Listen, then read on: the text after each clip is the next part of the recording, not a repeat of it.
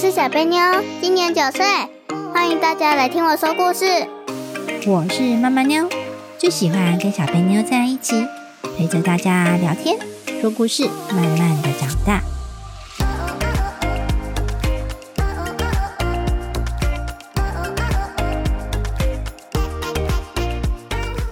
大家好，我是小贝妞，我是妈妈妞。小贝妞，今天又要来讲故事了耶！今天你要讲什么故事啊？覆水难收的故事哦。什么是覆水难收啊？就像从瓶子里泼出去的水，没办法回到瓶子里一样。哦，原来是这个意思。诶，这个有道理还是没道理呀？有道理，不可能时间倒转泼下去啊！时间倒转回来没到了，不可能吧？就后退，呃，把水收回瓶子里，不可能，是不是？对啊。哦，好，那我们来听故事吧。嗯。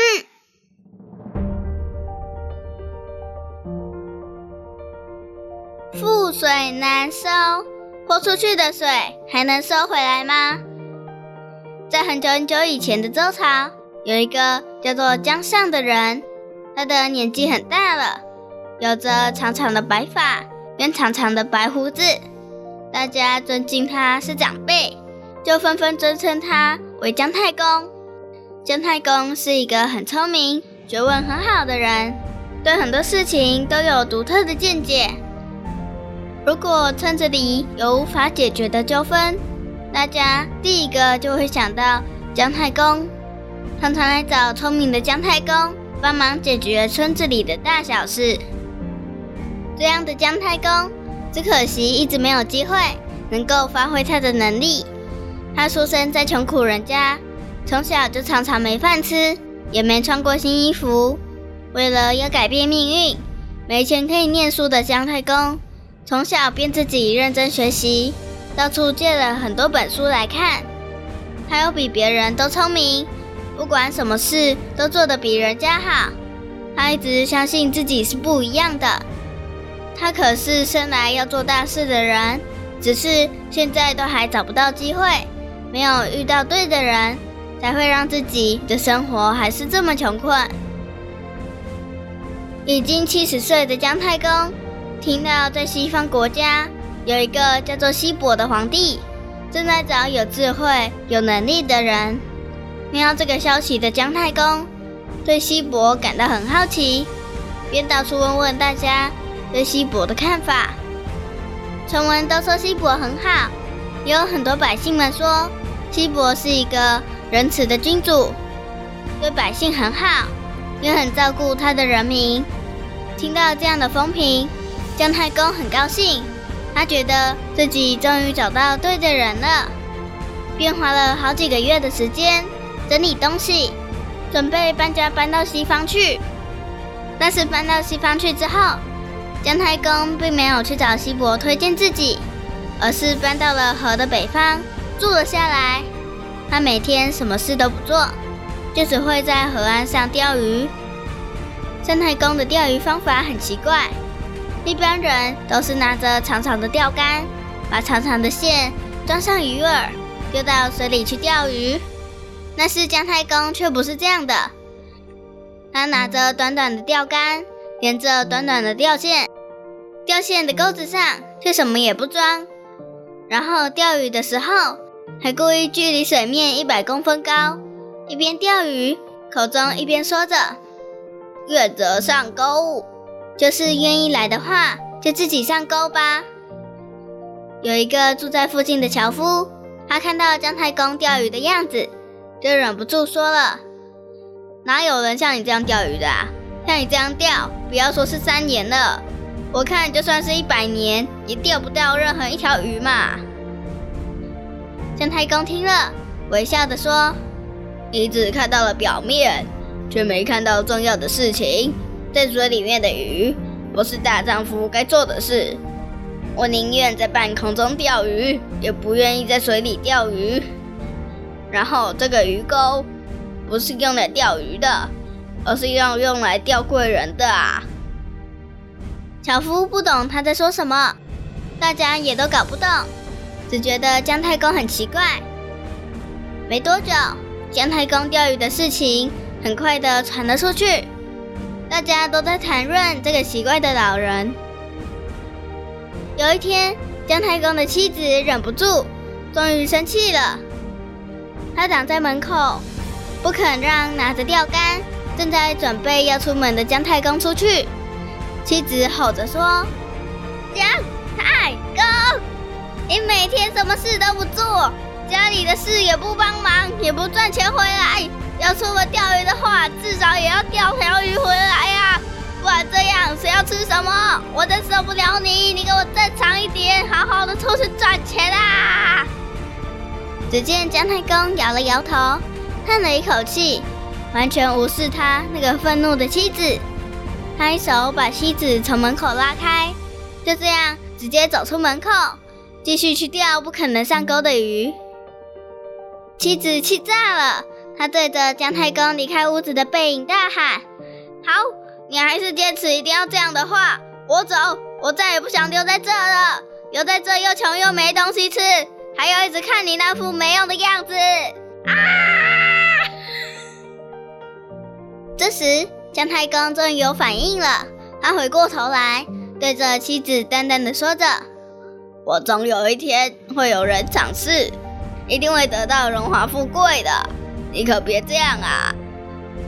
但是妻子不相信他，他看不见姜太公的未来，也受不了他的行为，还要忍受被别人笑，指责自己说是怪人的妻子。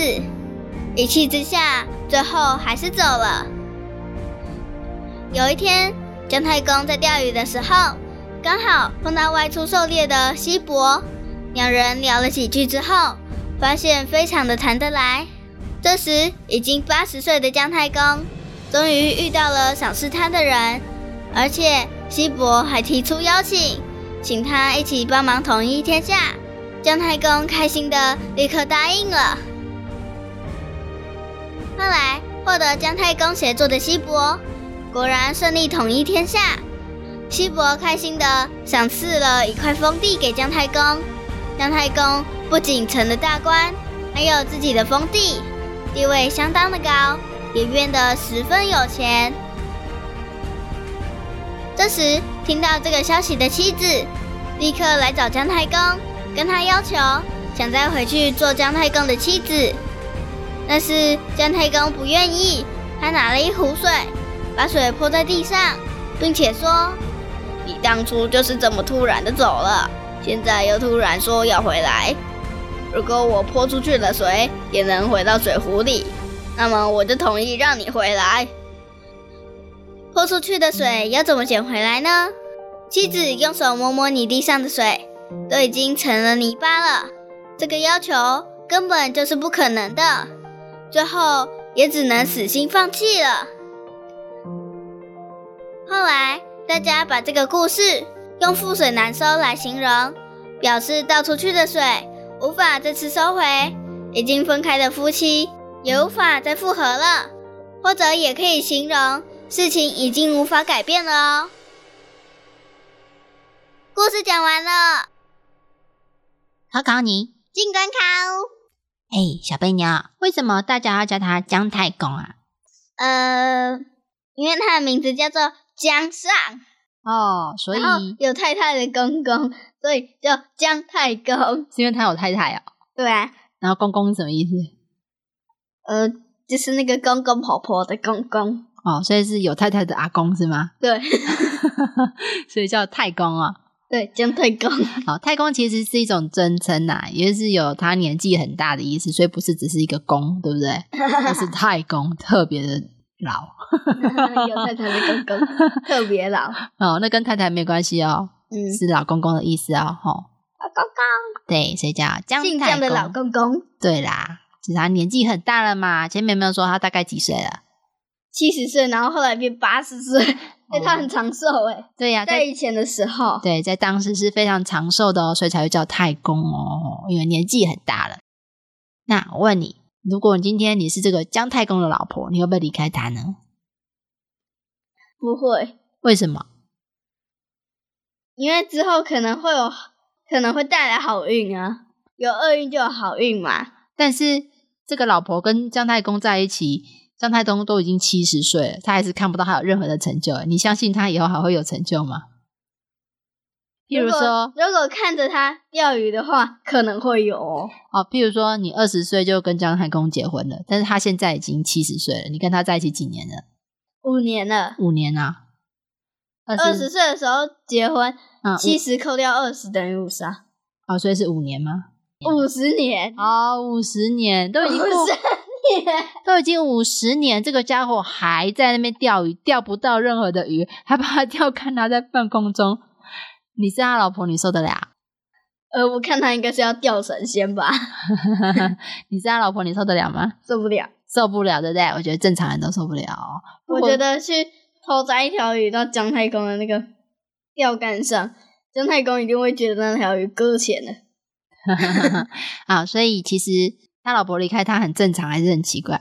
很正常，很正常。没办法，他都已经七十岁，还是一事无成哦。什么是一事无成？就是做一件事没有成果。哦，就是说他从二十岁到现在七十岁，一件事情都没有做成，是不是很糟糕？对，一事无成，一件事情都没有做成功啊！到现在还没赚钱，从二十岁到现在七十岁都没有赚钱，每天还在那边半空中钓鱼。你有没有很想扁他？那能钓神仙，神仙最好是来让他钓啦。所以啊，你觉得他妻子有没有压力？有，哦，他他的先生不赚钱回家，然后呢，他还被别人嘲笑说他先生是一个怪人，然后就会笑他说：“耶，你看，那是一个怪人的老婆来了。”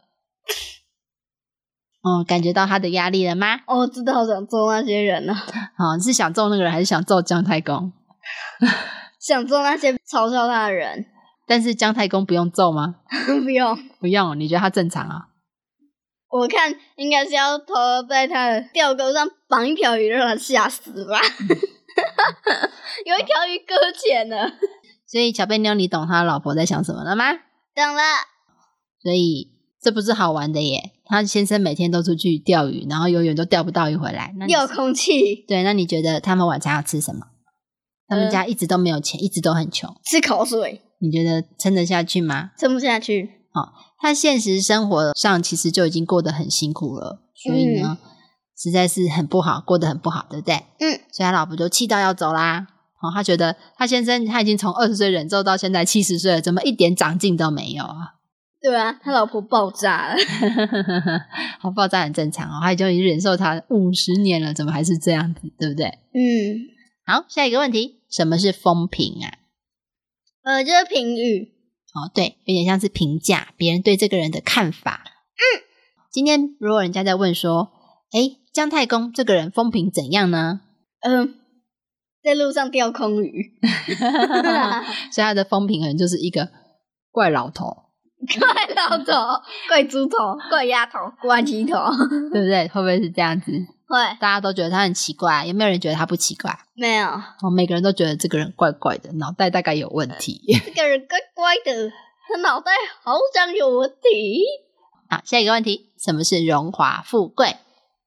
呃，就是呃，很富裕，贵族那种。对对对对对，在古时候呢，他们很喜欢讲荣华富贵这四个字，意思就是说，如果你今天呢，比如说商人赚大钱，会不会可以享受荣华富贵呢？可以。那如果你今天做大官了，赚了很多钱，是不是也是有荣华富贵呢？对，意思就是说他的钱多到花不完啊，好，所以他可以很奢华的过生活，所以有个荣华又有个富贵，代表他可以任意的花钱，因为他的钱多到花不完啦。哎呦，好浪费哦。好，所以他们都把荣华富贵当成是目标，对不对？嗯，他以后要赚非常非常非常多的钱。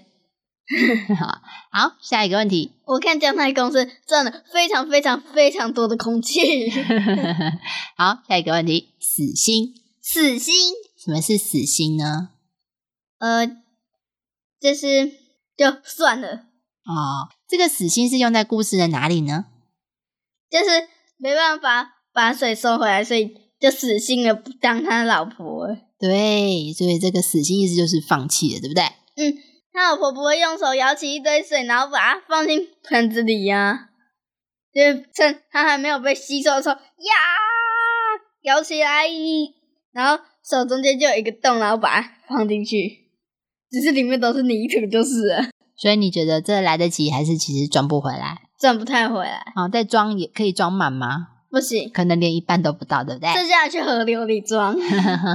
但是你觉得姜太公会看还是不会看？会看会看，所以可不可以作弊？不行，不行啊，哈，所以覆水难收是什么意思呢？就是把水倒出来就很难收回去啦。哦，不是，意思是说泼出去的水不能再收回，对不对？对啊，代表说，就是像两个东西分离就很难再回去。对，所以意思就是说，你今天要是做错了，我不愿意原谅你啊，有没有像这样子？有，他觉得他老婆当初不应该离开他，那你既然离开我了，我就再也不愿意让你回来了。嗯，所以通常覆水难收用在夫妻已经分开了，已经很难再复合了。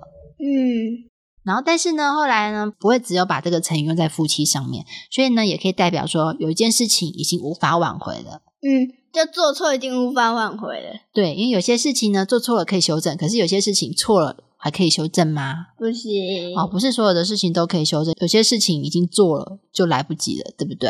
嗯，嗯，就像水泼出去了，也没有办法再收回喽。对啊。所以小贝妞，你觉得覆水难收可以用在什么东西上呢？嗯，举一个例子吧。好，就是做错一件很重大的事不可挽回，就像你把一碗大碗的汤给打翻，要清就很难，偶尔还会有一些小渣渣在那边，有可能会留下一个大脏污那种。其实不是指这些小小的事情，而是重要的事情哦。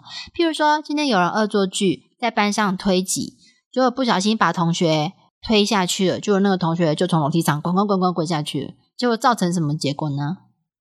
很严重的结果，结果可能造成那位被推下去的同学骨折了。你觉得这个是道歉就可以解决的吗？不是，这不是哦，这就真的是很严重、很严重的错哦。所以通常覆水难收会不会用在刚刚像小贝妞讲，只是打翻东西这么简单的事情？